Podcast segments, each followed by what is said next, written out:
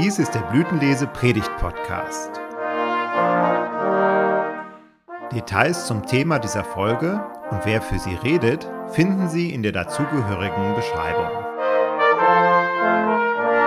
Der Herr segne alles Reden und Hören. Die Gnade unseres Herrn Jesus Christus, die Liebe Gottes und die Gemeinschaft des Heiligen Geistes sei mit euch allen. Amen. Eine von diesen, so steht es mit großen Buchstaben an der Stelle von Ziffern auf einer Uhr an einem Friedhof. Man kann die Aufschrift schon von weitem lesen, wenn man mit der S-Bahn daran vorbeifährt und aus dem Fenster rausschaut. Auf dem Weg nach Hause, zur Schule, zu Freunden oder zur Arbeit. Was mögen sie denken, die Menschen, die beim Rausgucken aus dem Fenster der S-Bahn auf diese Uhr schauen und diese Worte lesen, eine von diesen. Das sind genau zwölf Buchstaben, so viele wie Ziffern auf einer Uhr. Und dieser Satz geht so weiter, eine von diesen wird deine letzte Stunde sein. Dieses Memento Mori, die Erinnerung an den Tod, der unserer Lebenszeit ein Ende setzt, prägt uns, obwohl wir das Thema Tod, Sterben und Ewigkeit nur selten in den Mund nehmen. Hören wir auf das Wort der Heiligen Schrift für diesen Ewigkeitssonntag aus dem Markus-Evangelium im zwölften Kapitel. An dem Feigenbaum aber lernt ein Gleichnis. Wenn jetzt seine Zweige saftig werden und Blätter treiben, so wisst ihr, dass der Sommer nahe ist. Ebenso auch, wenn ihr seht, dass dies geschieht, so wisst, dass er nahe vor der Tür ist. Amen. Ich sage euch, dieses Geschlecht wird nicht vergehen, bis das alles vergeht. Himmel und Erde werden vergehen, meine Worte aber werden nicht vergehen.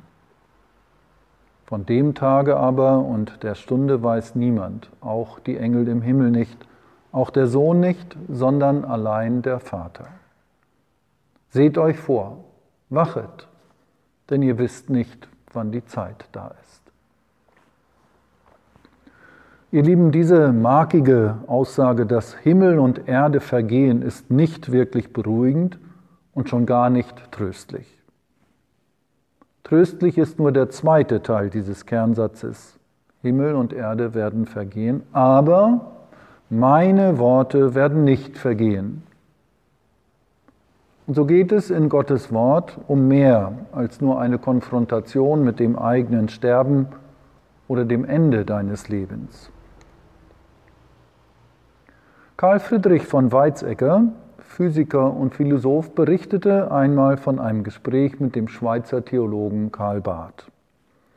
Unter dem Eindruck der Einführung der Atombombe fragte er Barth, ob man überhaupt noch weiter Physik betreiben dürfte.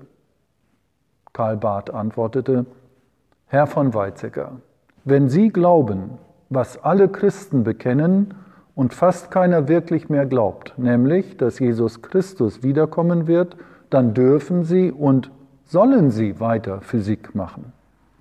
Sonst nicht. Das überraschte den Physiker zutiefst. Warum? Nichts scheint dem gegenwärtigen Denken ferner zu sein als das Wiederkommen von Jesus Christus. An diesem kleinen Gespräch zwischen Physiker und Theologen wird aber etwas Entscheidendes an diesem Bibelwort sehr schön deutlich und illustriert, nämlich hält das, was du und ich sagen oder tun, ganz gleich, was es ist, vor dem stand, der kommen wird, zu richten die Lebenden und die Toten? Dieser eine kleine Satz aus dem Glaubensbekenntnis hat es in sich, sofern er denn noch wahrgenommen wird.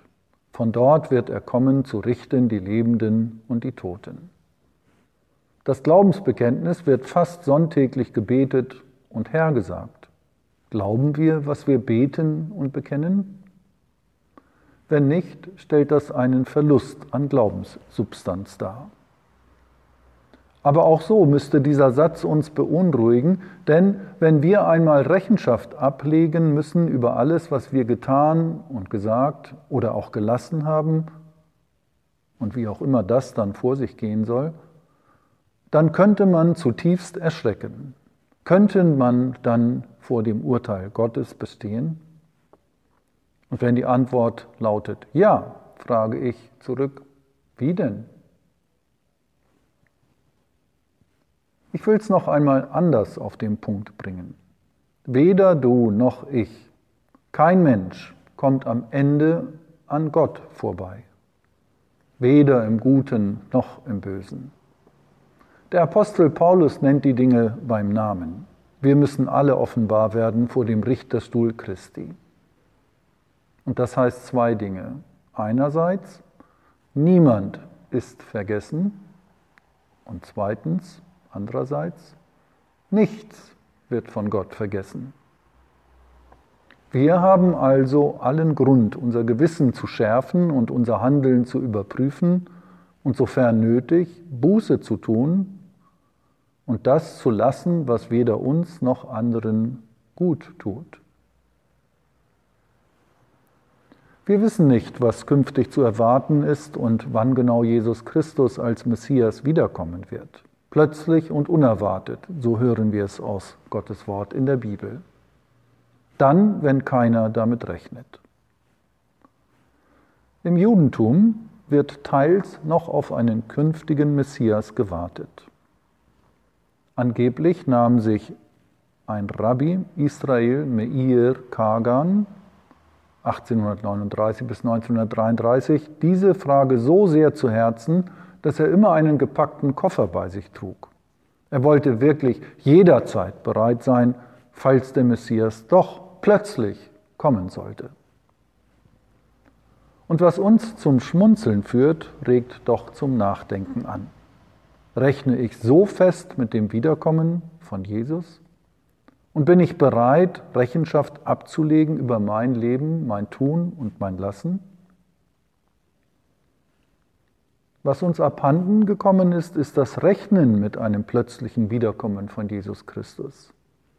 Blickt man negativ auf diesen Zustand und will die Welt so beschreiben, denkt da doch nur an die Pandemie oder die Erderwärmung, die Dürren und die Überschwemmungen, Hunger und Katastrophen, dann könnte man sehr schnell zu der Überzeugung gelangen, mit dieser Erde muss es bald ein schlimmes Ende nehmen. Und das mag auch sein, und gut ist es, wenn wir darauf eingestellt sind. Oder positiver gewendet, wir gehen mit Vertrauen auf die Zusage von Jesus zu, ich bin bei euch, meine Worte vergehen nicht. Sonst werden Weltuntergangsszenarien zu einer Angstkulisse aufgebauscht mit denen Druck ausgeübt wird, ob nun in der Gesellschaft oder manchmal auch in der Kirche. Das Geschäft mit der Angst. Eine radikale Umkehr wird dann gefordert, eine Bekehrung, wie man sagt, eine dramatische Änderung des Lebensstils und nur wer sich ändert, wird am Ende überleben bzw. gerettet. Meine Worte vergehen nicht, sagt Jesus Christus meine Worte, die von der Rettung und von der Erlösung sprechen. Was alle Christen bekennen und doch wohl kaum noch jemand wirklich glaubt, dieser Satz von Karl Barth, das scheint mir ist ein lohnendes Thema für ein weiterführendes Gespräch an anderer Stelle als in einer Predigt. Ich versuche es noch einmal so, Lenkt Gott unser Leben? Lenkt er die Welt? Für den eigenen Lebensweg mag die Antwort schnell und positiv ausfallen. Ja, Gott lenkt mein Leben. Und was ist mit der Welt? Wir suchen Halt in der Bibel und wir prägen uns solche Bibelworte ein, die Gottes umfassende Treue und sein Erbarmen mit uns betonen. Und darin spiegelt sich unsere Sehnsucht nach Sicherheit. Und es gibt keinen Grund, an solcher Sicherheit zu zweifeln, wenn Jesus Christus es selbst so verheißt, Himmel und Erde werden vergehen, aber meine Worte werden nicht vergehen. Der Friede Gottes, der höher ist als alle unsere Vernunft, regiere und bewahre eure Herzen und Sinne in Christus Jesus. Amen.